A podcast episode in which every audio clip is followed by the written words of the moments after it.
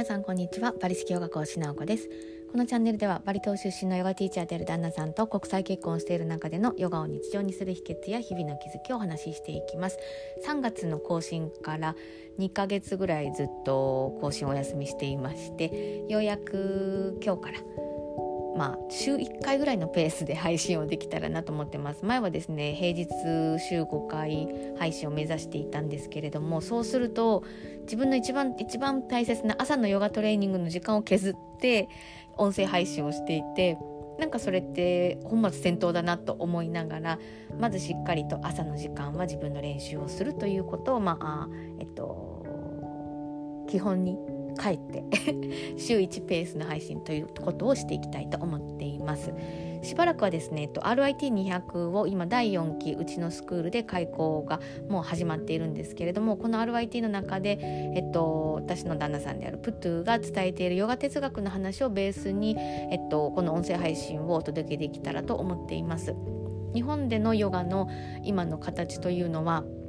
やっぱりどうしてもポーズを取るということから入るのがやっぱりですね自分の体のニーズだったりすると思うのでヨガイコールポーズを取っていくことというのが主流である中でその中でもこのヨガ哲学というベース起源的なものヨガがどこから来ているのかヨガの本来の目的とはということを知った上でヨガのポーズアーサナに向かうとなると全然ねこう矛先より深さが変わっていくのでヨガの哲学という部分について、えっと、私たちがすごくしっかり伝えれる部分だなと思っているのでその話を今後は、まあ、哲学を中心にしていきたいなと思っています。で本日は久しぶりの配信なんですけれども、うん、題名としては、まあ、本題はヨガの学び始めの心得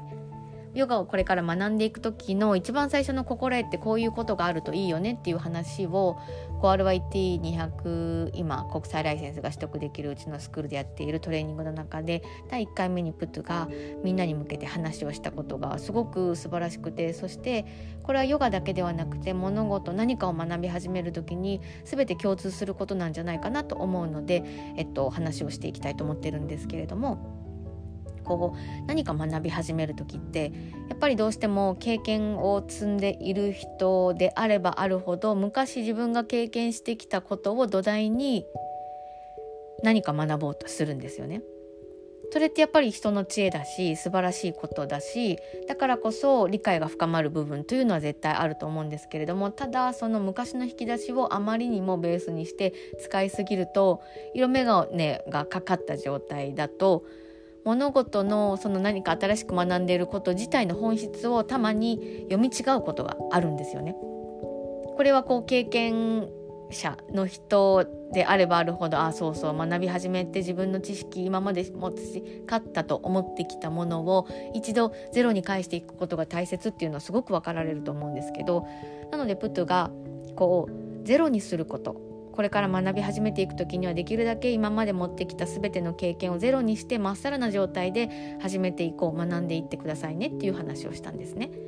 でそれでプトが行っていたこのゼロにするためのアクティビティとしてなぜかピクニックウォーキングをするということをしたんですよね。こうじゃあ今から学び始めようっていう人たちに向けて最初もちろんスタジオに集まってもらうんですけどいきなり最初からスタジオの外に出てちょっと歩いてもらって自然の中に帰って今回はうちの町の中であるまあ多分うちの県で、まあ、一番大きな、まあ、一番古いとされている県の指定とされている大きな木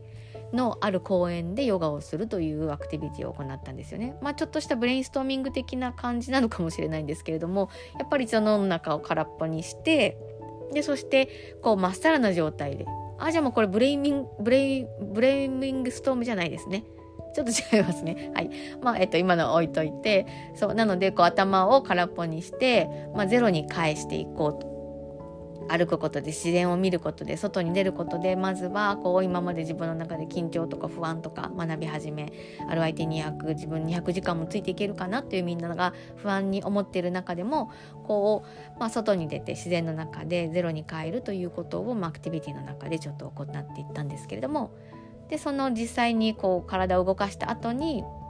こう学び始めという時には自分が持ってきたものを通して学ぼうとすると新しく学ぼうとしてきた今回だったらヨガに対する学びを自分の解釈があまりにも入りすぎることでヨガそのものの教えを見ることができないこともあったりするんですよね。例えば何を言いたいかというとうん例えば、えっと、理学療法士の方が最近、ま、必ず毎回一人はあのトレーニングに参加してくださるんですけれども理学療法の中で学んだことをベースとしてその土台にヨガを取り入れようとするのはもちろんその資格を取得後の自分の活動としてはやっていかれることがやっぱり強みになるし素晴らしいと思うんですけどあまりにもその理学療法的な解剖学的なアプローチでばかりヨガを理解していこうとするとそこには混乱と誤解が生じると思うのでいい意味で自分が知ってきたことを一度横に置いて新しいものを学ぶという姿勢を取り組むことが本当に結果として自分の身になっていくんですよね。であとブトが言っていたのはゼロにすることということと同時にこう人って情報をミックスしていくと混乱する場合があるんですよね。例えばこのヨガの先生は例えばうちだとこのビナヤカだとこうやって例えば前屈の時は骨盤を出すようにして骨盤を突き出しながら骨盤の根元から前屈しましょうねっていうふうにお伝えするんですけれどもでもこの尾骨を出しすぎるという動きをすることは良くないので腰は丸めるようにして前屈していきましょうねっていうふうに教える流派もあるわけなんですよ。そういった時にえじゃあどっちが正しいのっていうふうに混乱が生じますよね。だからこそヨガの学び始めの心得としては、まあ、一番最初に言った自分の今までの経験をある意味ゼロにするということプラスして教えをミックスしないということがとても大切になっていきます。これは伝統的なヨガアシタンガヨガの、えっと、師の先生たちも言われていることでうちの美奈ヤカでもそれをお勧めしているんですけどもちろんこの卒業後はたくさんヨガのこう広がり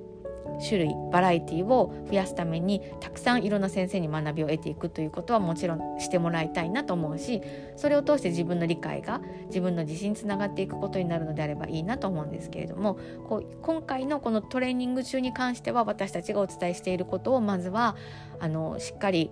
それだけに集中してほしいっていうふうに言っていますそれは全然ポジショントークではなくって自分たちの言うことだけを聞いてほしいそれは自分たちのためではなくて学びをされる生徒さんのために混乱を防ぐために一度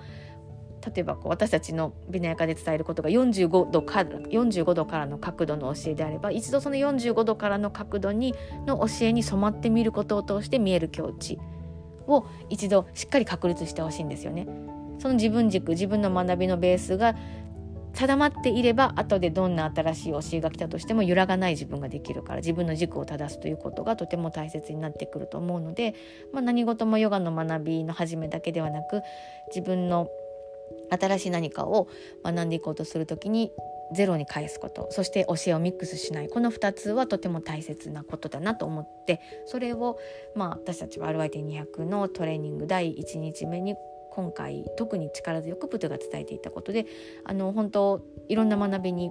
あの生かしていただけるんじゃないかなと思ったので今日はこんなお話をさせていただきました。本日はヨガの学び始めの心得と題してお話をしています。私たちが主催しているビナヤカヨガスクールでは対面とオンラインで体と心をほぐすパリ式ヨガレッスンを提供しています。来年からはなんと念願のクンダリンタントラヨガ公認ヨガティーチャートレーニングと題してトレーニングができるようになっています。うちの師匠がようやくバリ島の師匠がですね動き出してくれたのでその流れを組んで私たちのバリ式ヨガクンダリンタントレヨガの公認ヨガティーチャートレーニングを来年開催していきます。次回のまあ来年ですけれども養成講座に向けて事前スクーリングをですね受付開催しています。興味のある方はお気軽にお問い合わせください。ヨガのある人生を通して明るい未来を一緒に迎えに行けたら嬉しいです。それでは今日も皆様にとって素敵な一日となりますようにバリ式ヨガ講師なおこでした。さようなら。